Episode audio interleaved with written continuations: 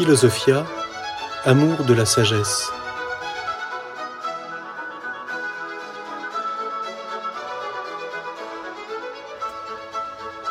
L'histoire de la philosophie.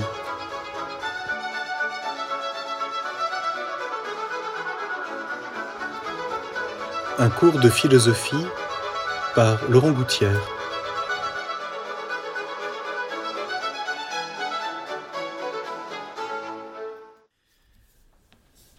On peut dire d'une certaine façon que le premier à avoir euh, cherché à comprendre et à exposer en philosophe les opinions de ses devanciers, c'est Aristote. Et c'est même historiquement tout à fait euh, remarquable. On peut même dire que c'est ce qui a inauguré toute une manière d'entreprendre la démarche et la recherche philosophique pendant des siècles. Parce qu'Aristote est le premier à euh, aborder d'une façon vraiment rigoureuse, et j'allais presque dire systématique, mais pas dans le sens d'un système égalien, ce que ses devanciers ont pu penser euh, sur un problème philosophique que lui-même cherche à étudier. Autrement dit, l'effort philosophique d'Aristote comprend l'exigence même de tenir compte et de chercher à comprendre et à, apporter dans sa propre réflexion ce que les philosophes qui l'ont devancé ont, cherché à approfondir. Bien entendu, nous y reviendrons, euh, en particulier ce que Platon a développé euh, a énormément euh, compté pour Aristote. On sait que Aristote a été à l'école de Platon durant 20 ans et que Platon avait pour Aristote une admiration tout à fait particulière, l'appelant le liseur ou la tête de l'école. Et Aristote n'a jamais caché euh, ses propres désaccords avec les positions de Platon.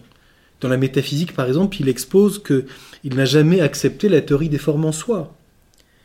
Dans la politique, il souligne que la conception que Platon a de l'unité de la cité est tout à fait euh, euh, à critiquer.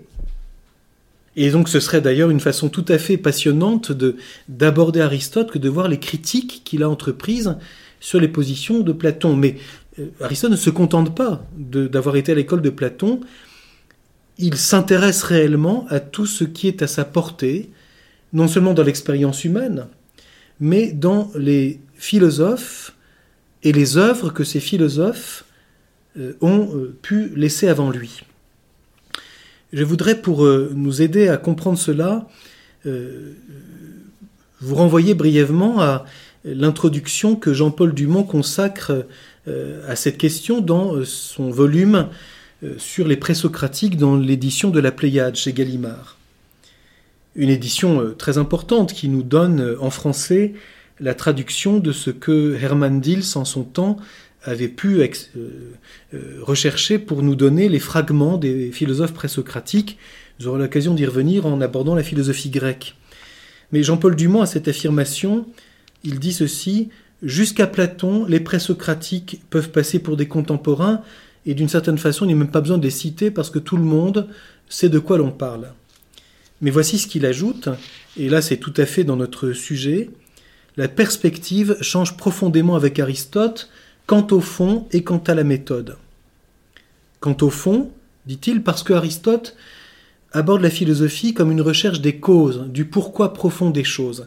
Et donc son souci est de comprendre comment les philosophes qui sont avant lui, on voit ça en particulier dans la physique ou dans la métaphysique d'Aristote au livre 1, comment les philosophes qui sont avant lui ont pu aborder eux-mêmes cette recherche des causes.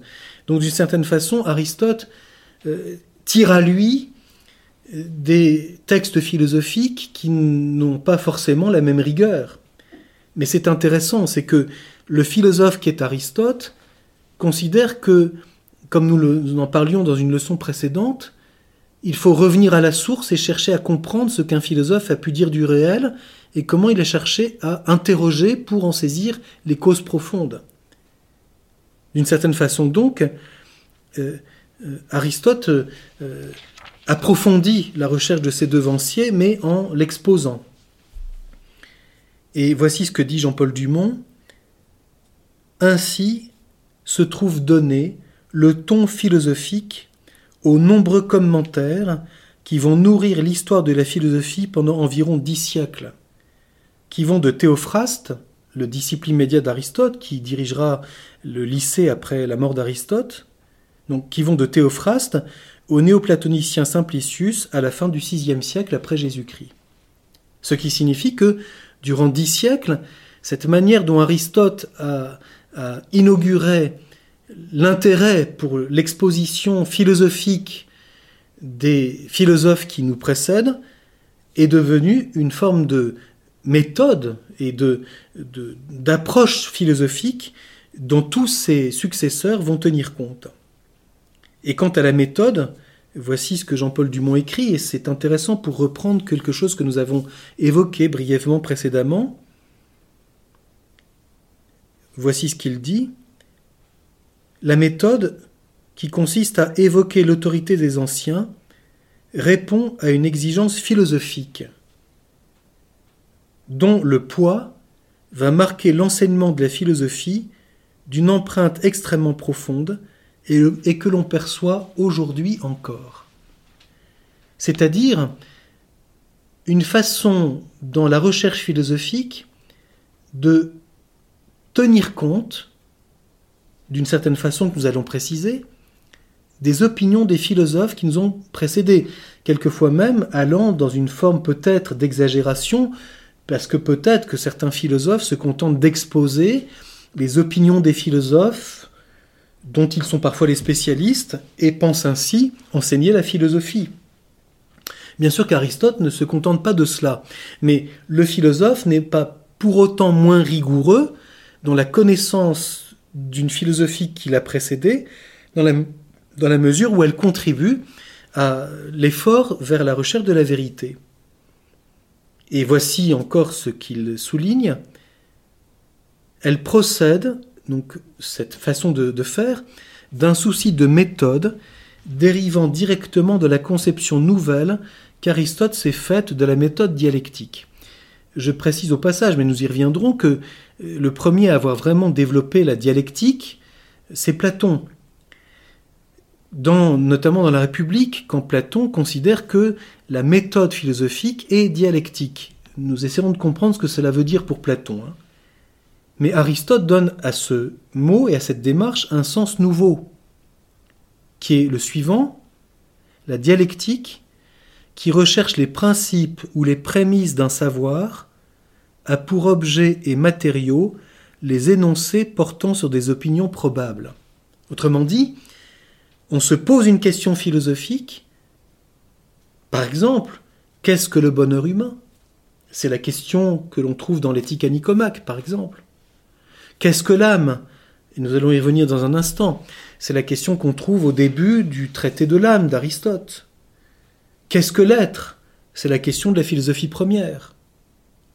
Et nous posons cette question. La dialectique consiste à rechercher les prémices d'un savoir. C'est donc une disposition à la pensée philosophique. C'est pour nous aider à devenir davantage philosophe, dont l'objet consiste à saisir et à exprimer les énoncés portant sur les opinions probables. Au sujet de telle question, quelles sont les opinions probables? Les philosophes qui ont réfléchi avant nous nous aident à les formuler. Bien sûr qu'on ne s'arrêtera pas là, mais la dialectique, c'est donc pour Aristote la confrontation des opinions sur un sujet donné, en essayant de les ordonner, c'est-à-dire de montrer ce que chacun apporte en propre et comment faut-il comprendre sa pensée, y compris, nous allons y venir dans un instant, si nous sommes en désaccord avec eux. voici encore ce que souligne Jean-Paul Dumont, et c'est tout à fait intéressant. La dialectique consiste donc, donc du point de vue aristotélicien, à recenser les positions possibles de la pensée face à la question examinée. C'est très important parce qu'après Aristote, dès Théophraste et dans la suite de l'histoire de la pensée, euh, les philosophes, notamment Théophraste le premier, feront des recueils systématiques d'opinions philosophiques ce qu'on appellera la doxographie, c'est-à-dire l'écriture des opinions, la doxa étant l'opinion pour les Grecs. Et donc des catalogues, on pourrait dire presque des manuels. Euh, on sait combien ça compte encore aujourd'hui dans l'enseignement de la philosophie. Il y a des thèmes philosophiques et puis il y a des recueils qui nous donnent les grands textes philosophiques. Eh bien, c'est un héritage de la pensée la plus ancienne. Le premier qui a fait ça, c'était Euphraste, après la mort d'Aristote, ayant appris de son maître à avoir une forme de rigueur dans le recensement et l'exposition des opinions des philosophes. Bien entendu, cela peut devenir une forme de catalogue, et donc on sait combien ça peut être une façon de, ne pas approfondir soi-même, mais cela peut être aussi un donné, un matériau, un, un, outil extrêmement précieux pour nous aider à mieux formuler nos propres euh, recherches et nos propres réflexions. Alors je n'entre pas davantage, mais on sait combien, grâce à Dieu, si je puis dire, la, période contemporaine, à partir de la fin du XIXe siècle, et c'est un des mérites pour le coup de cet effort historique ou historicisant, euh, euh, nous ont permis d'avoir des éditions rigoureuses. Hein, notamment quelqu'un comme Hermann Diels, avant d'éditer les fragments des présocratiques, a édité en 1879 les doxographes grecs, c'est-à-dire a essayé de, retrouver les recueils les plus anciens qui nous donnent les catalogues d'opinion euh, suivant la méthode dialectique d'Aristote. Je voudrais, à titre d'illustration, prendre un exemple de la manière dont Aristote procède pour aborder un sujet. Et nous verrons comme c'est facile à, à, comprendre. Et donc d'essayer de saisir comment Aristote aborde l'histoire de la philosophie, comme nous le disions, en philosophe. Je prends donc à titre d'exemple un, texte, enfin trois textes extraits du traité de l'âme, le Péripsuchès, une des œuvres sans doute très tardives d'Aristote. Certains pensent même que c'est la dernière œuvre qu'Aristote ait écrite, d'où la manière dont euh, il développe d'une façon extrêmement euh, massive, si je puis dire, toutes les opinions au sujet de l'âme. Cela occupe quasiment l'ensemble du livre premier du traité de l'âme. Mais avant cela, Aristote pose le problème. De quoi parle-t-on? Qu'allons-nous rechercher? Quel est l'objet du traité de l'âme? Sachant, je le dis au passage, que pour Aristote, et c'est la grande différence que nous pourrons remarquer avec la pensée platonicienne, que la philosophie ne se définit pas par une méthode d'abord, mais par l'objet que l'on étudie. La science, pour Aristote, est spécifiée par son objet. Et donc, L'étude de l'âme est autre que l'étude de l'agir humain, ce qui sera l'objet de l'éthique, est autre que euh, l'art humain, ce qui sera l'objet de la poétique, est autre que l'être en tant qu'être, ce qui sera l'objet de la métaphysique. L'étude de l'âme spécifie une connaissance d'un genre particulier. Et c'est ce qu'Aristote expose dans ce traité, Péripsuchès, dont la plupart des interprètes de la pensée d'Aristote euh, considèrent qu'il est sans doute, euh, en tout cas une œuvre tardive, euh, c'est-à-dire vraiment de la maturité philosophique d'Aristote, si ce n'est peut-être son dernier traité rédigé. Donc voici d'abord l'intention qui est celle d'Aristote. C'est le tout début du traité de l'âme, considérant que la connaissance fait partie des réalités belles et honorables et qu'une connaissance l'est plus qu'une autre, donc plus belle et plus honorable, soit selon l'exactitude, donc parce qu'elle est plus exacte, plus rigoureuse, soit parce qu'elle considère des réalités meilleures et plus admirables, parce que son objet est plus noble. À cause de ces deux aspects, nous pouvons placer à juste titre l'étude de l'âme dans les premières, donc parmi les connaissances les plus nobles, les plus honorables et les plus rigoureuses. Et pour approfondir et entreprendre cette étude, dès le chapitre 2 de ce livre premier, Aristote commence par exposer, durant de longs chapitres, les opinions de ses devanciers au sujet de l'âme. Si c'est une connaissance belle et honorable, on comprend que les opinions des philosophes qui l'ont précédé sur l'âme sont d'une grande importance parce que ça veut dire qu'ils se sont intéressés à un objet, à une réalité, pour prendre un langage assez imprécis pour le moment, ils se sont intéressés à quelque chose de particulièrement noble, honorable, admirable et important. Parce que connaître l'âme, ce sera connaître l'homme comme vivant. Et donc, Aristote consacre à l'exposition de, des pensées de ses devanciers l'ensemble du livre premier. Je ne vais bien sûr pas rentrer dans l'exposition de tout cela, mais simplement vous lire le début pour voir dans quelle intention Aristote aborde cette étude plus historique. C'est donc le début du chapitre 2 du, traité, du livre 1 du traité de l'âme. Les références à l'édition critique, c'est 403, B20 et suivant. L'étude de l'âme exige que, tout en exposant les difficultés à résoudre plus tard, donc le but est de soulever toutes les difficultés que pose cette étude, toutes les questions que cela suscite en nous. S'intéresser à l'âme, quels sont les problèmes en présence? Quelles sont les difficultés à résoudre? Notamment, par exemple, les liens de l'âme et du corps, notamment les rapports de la vie sensible et de la vie de l'esprit. Comment comprendre euh, la manière dont l'homme se distingue comme vivant des autres vivants? Est-il un animal comme les autres? Euh, Y a-t-il une différence entre l'âme humaine et l'âme animale? Comment se situe-t-il comme vivant dans l'ensemble du monde physique Quelle différence entre la matière et la vie? Voilà des difficultés qu'Aristote va détailler en s'appuyant sur les diverses opinions de ses devanciers qui précisément ont sur ces questions des positions différentes. Platon ne conçoit pas la relation de l'âme et du corps de la même façon que Démocrite ou qu'Empédocle. Donc comment saisir toute la richesse et par le fait même, s'il y a des positions différentes, c'est bien que la question n'est pas si simple, car si elle était évidente, tout le monde aurait facilement la même position. Pourquoi donc y a-t-il de telles opinions si différentes? Je reprends donc. L'étude de l'âme exige que tout en exposant les difficultés à résoudre plus tard, on recueille les opinions exprimées à ce sujet par nos devanciers.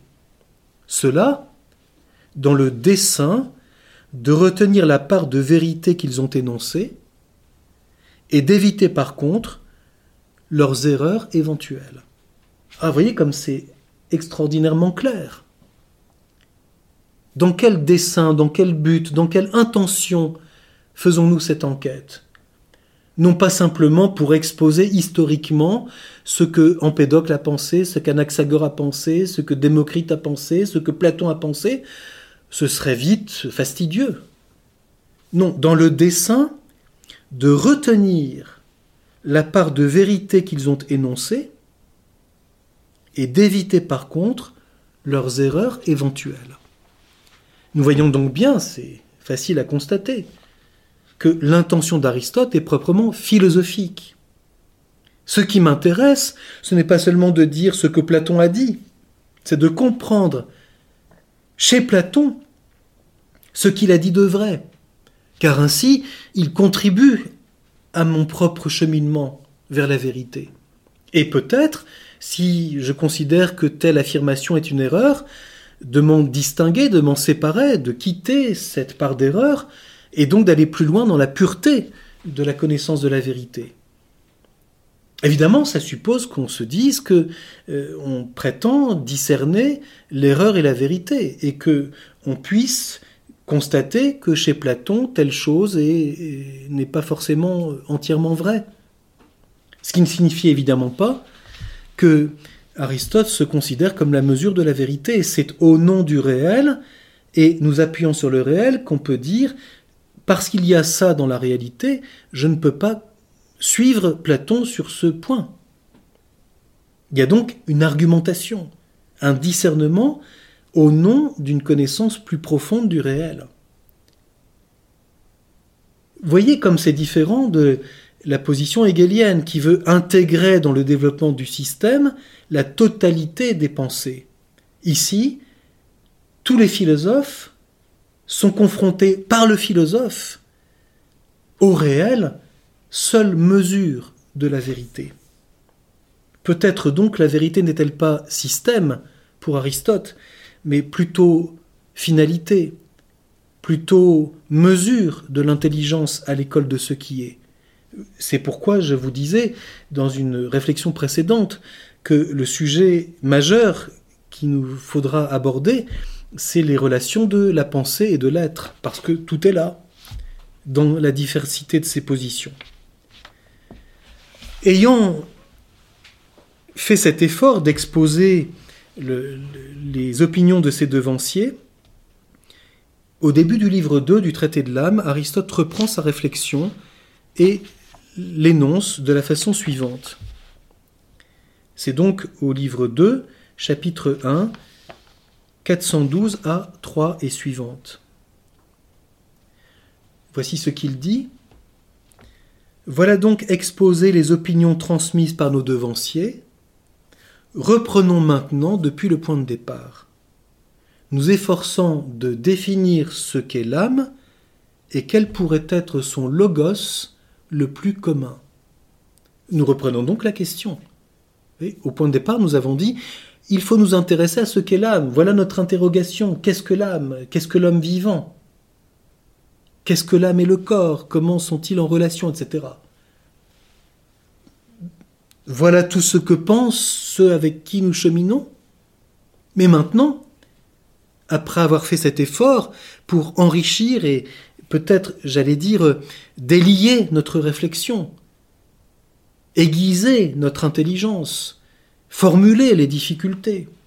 Revenons au point de départ, c'est-à-dire à, l'expérience même que nous avons de l'homme vivant, pour nous interroger à nouveau, fort de toutes ces interrogations que nous avons précisées, que nous avons affinées, qu'est-ce donc que l'âme? Qu'est-elle vraiment? Et dans cette lumière, nous pourrons alors mieux comprendre ce que chacun a dit de vrai et peut-être aussi les limites de sa démarche philosophique.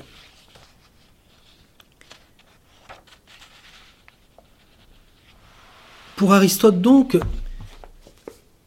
l'étude de, l'histoire de la philosophie, c'est-à-dire l'enquête dialectique sur les opinions des philosophes, est une disposition à la connaissance philosophique. C'est son, j'allais dire, c'est le voyage aller dans la recherche de la vérité, le philosophe s'appuie sur les opinions de ses devanciers pour nouer sa réflexion, ou peut-être pour dénouer les problèmes posés.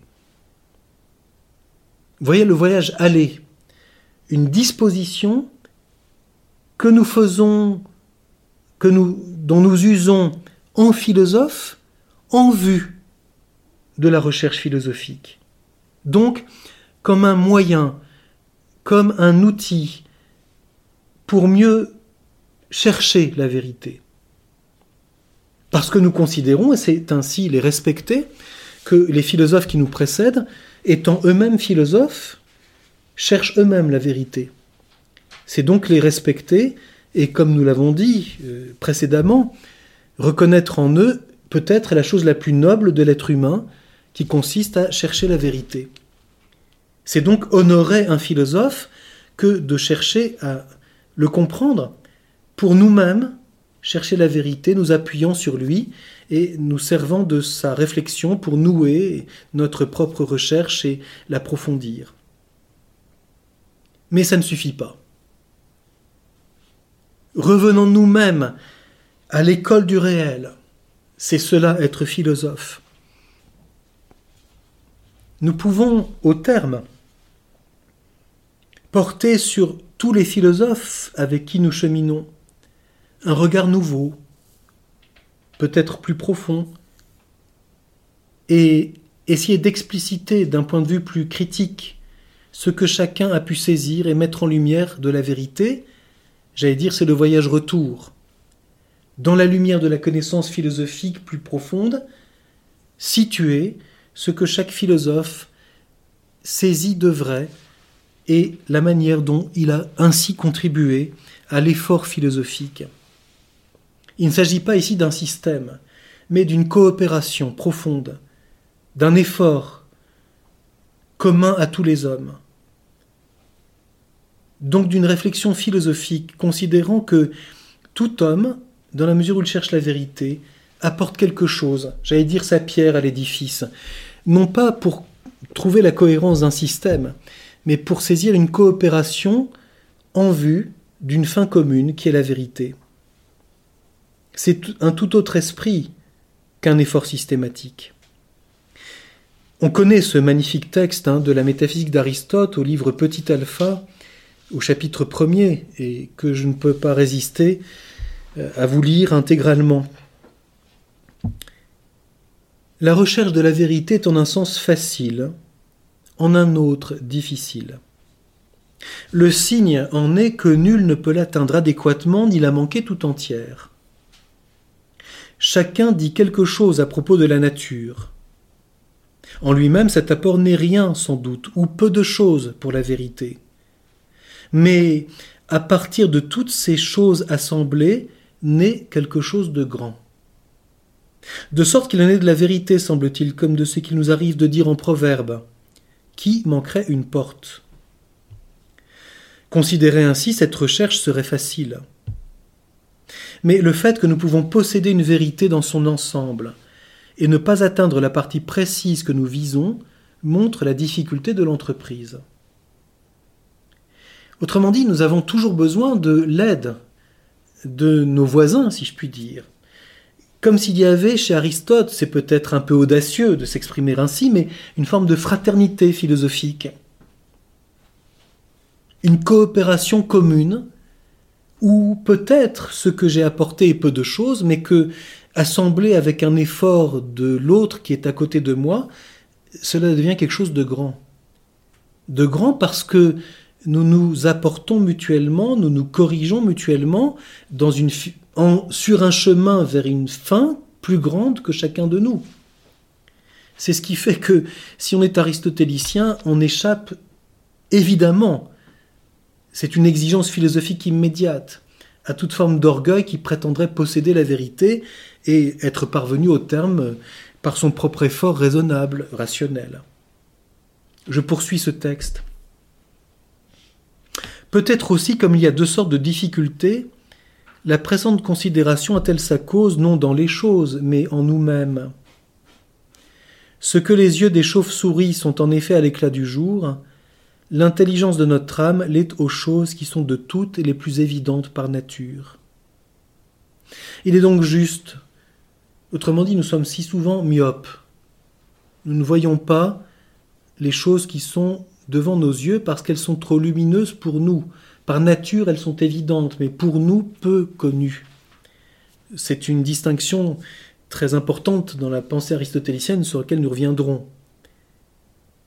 Et par conséquent, il est donc juste de nous montrer. Vous voyez, c'est non seulement un effort fraternel, mais c'est simplement un respect qui fait partie de la justice. Le respect de l'autre dans ce qu'il dit de vrai. C'est extraordinaire comme attitude philosophique. Ça invite à lire un philosophe avec un respect extraordinaire comme on le disait précédemment, à ne pas le, ramener à des conclusions que nous sommes si souvent euh, à schématiser. Il est donc juste de nous montrer reconnaissants, non seulement pour ceux dont on peut partager les opinions, mais encore pour ceux qui ont exprimé des vues plus superficielles. Même ces derniers nous ont apporté quelque chose car ils ont développé notre habitus philosophique. Hein. Ils nous ont obligés à penser. S'il n'y avait pas eu de Timothée, bien des mélodies nous auraient manqué. Mais sans Phrynis, Timothée lui-même n'eût pas existé. Un exemple que fait souvent Aristote, c'est de se rapporter à un exemple dans le domaine de l'art pour illustrer ce qu'il dit de la philosophie. Donc là, il fait référence bien sûr à des musiciens de son époque. Peut-être y a-t-il un grand musicien, mais peut-être ce qu'il a fait de génial n'aurait pas existé si avant lui il n'y avait pas eu quelqu'un, peut-être de moins génial, mais qui lui a beaucoup apporté lui-même. Et c'est évident, il suffit de penser à certains même compositeurs plus proches de nous dans le temps pour comprendre cela. Il en est de même de ceux qui ont exposé leur vue sur la vérité. De plusieurs, nous avons reçu certaines opinions, mais ce sont d'autres qui ont été cause de ce que, de ce que ces derniers sont nés. Ah, voilà donc une remarque au passage à la fin très importante, c'est que la philosophie est une connaissance qui a une naissance. Elle naît dans notre intelligence, ou notre intelligence naît à la connaissance philosophique. Il s'agit donc là aussi d'un élément vital. Ah, voilà un point commun avec la perspective hegelienne. Mais peut-être, point d'interrogation, dans une conception toute différente de ce que c'est que le vivant ou la vie même de l'esprit. Et donc c'est une question à nous poser. Pourquoi Aristote et Hegel, qui ont deux perspectives absolument différentes, bien que Hegel reconnaisse en Aristote le maître du genre humain, c'est une citation de Hegel. Pourquoi une telle différence dans ces deux approches de la philosophie et de l'histoire même de la philosophie? Peut-être commençons par souligner le point commun que j'évoquais à l'instant. Tous deux considèrent qu'il existe un véritable devenir et donc une véritable croissance de la vie de l'intelligence.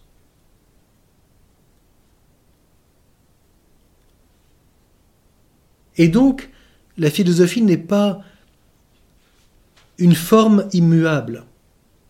L'intelligence est un vivant qui se développe. Peut-être la manière de concevoir ce développement vital est-il très différent entre les deux De fait, peut-être pour l'un, est-ce la vérité comme finalité qui est la clé de ce devenir, de cette croissance Philosopher et devenir philosophe, c'est à l'école de ce qui est, tendre vers la vérité, croître vers cette connaissance contemplative de la vérité, qui d'une certaine façon attire le philosophe. Tandis que peut-être pour Hegel, c'est la cohérence du mouvement de l'intelligence en elle-même, dans son raisonnement, dans son développement rationnel, qui a sa propre nécessité et qui se prend elle-même pour objet. Donc d'un côté peut-être l'absolu de la vérité comme jugement, comme finalité, de l'autre la conception de la vérité comme totalité, comme développement, comme mouvement total. J'aimerais conclure en soulignant combien chez Aristote ce respect de la vérité va loin, en citant un texte célèbre, là aussi, de l'éthique à Nicomaque, quand abordant la question du bien, qu'est-ce que ce qui est bon? Qu'est-ce que la fin comme principe de l'agir humain? Aristote entreprend une critique extrêmement sévère de la pensée platonicienne et notamment de la théorie du bien en soi. On connaît hein, cette introduction célèbre à la critique qu'Aristote entreprend de la position platonicienne, donc en exposant l'opinion qu'a Platon et les platoniciens de ce que c'est que le bien, et les critiquant comme à ses yeux inacceptable. Il a cette affirmation qui n'est pas seulement une affirmation intellectuelle, mais une affirmation humaine de l'attitude de l'homme qui philosophe à la fois dans le respect de l'autre, mais dans l'exigence de la vérité. Et voici ce qu'il dit. Il faut faire porter notre examen sur ce qui est meilleur d'une façon universelle et exposer en détail comment on en parle. Oui, nous une allusion très claire là aussi à cette dimension dialectique, comment on parle de ce que c'est que le bien, de ce qui est le meilleur pour l'homme. Qu'est-ce que les philosophes qui ont précédé ont dit à ce sujet? Bien qu'une telle recherche soit, devenue difficile, du fait que ce sont des hommes amis qui ont introduit la théorie des idées. Mais on estimera également qu'il est mieux et qu'il est nécessaire, pour préserver la vérité, sacrifier même ce qui nous est intime, surtout quand on est philosophe l'une et l'autre, en effet, étant des amis, c'est-à-dire l'amitié elle-même et la vérité philosophique. C'est un devoir sacré d'honorer de préférence la vérité. Ce qui, par le fait même, nous montre la profondeur qu'Aristote a dans sa réflexion philosophique sur l'amitié. Car si pour lui, on est capable de sacrifier même quelque chose de l'amitié au nom de la vérité, c'est qu'on estime ses amis à l'aune de la vérité, et que par conséquent, on a envers eux une amitié d'une profondeur et d'un respect extrême. Sans quoi, pour ne pas les froisser, euh, on, on, préserverait, n'est-ce pas, dans un discours lénifiant, une fausse bonne entente, une fausse unité, au nom d'une amitié prétendue, en sacrifiant la vérité. Tandis que préférer la vérité à l'amitié, c'est honorer encore plus l'amitié, car c'est estimer l'autre digne de la vérité. Alors nous essaierons, dans la suite de notre réflexion, après ces quelques remarques introductives, d'abord de, situer les grandes périodes de l'histoire de la philosophie, pour que nous ayons d'abord, j'allais dire, un, un, panorama un peu général, un peu euh, un survol très rapide des grandes périodes de l'histoire de la philosophie. Et ensuite, nous essaierons bah, tout simplement de ponctuer cette histoire en nous attachant à quelques grands noms de la pensée philosophique autour de quelques grands thèmes qui nous semblent principaux dans cette réflexion.